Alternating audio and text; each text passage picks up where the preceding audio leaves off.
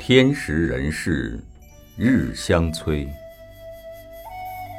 冬至阳生，春又来。一场场瑞雪，绘出冬天与众不同的美。冬至来临，数九寒冬。古人尤其重视冬至，有“冬至大如年”的说法。汉代以冬至为冬节，官方例行放假，军队待命，边塞闭关，商旅停业，亲朋相互拜访，互赠美食，过一个安身静体、尽情玩乐的好节日。自唐宋起。冬至，天子举行祭天大典，百姓则祭拜祖先，报之一年丰收，祈求来年护佑。当天，北方大部分地区必吃饺子，传说冬至吃饺子，这个冬天就不怕冻耳朵。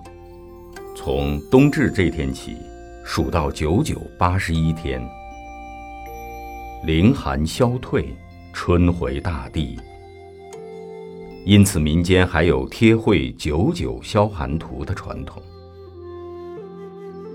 先画一幅素梅图，共九九八十一片花瓣，每过一天染红一半，恰好在春来时填完。漫漫长冬里，不紧不慢，不急不躁。以诗情画意，顾盼春归。杜甫有诗云：“天时人事日相催，冬至阳生春又来。刺绣五文天若线，吹葭六管动飞灰。”暗荣带蜡将疏柳，山意冲寒欲放梅。云雾不输乡国意，教儿且赴掌中悲。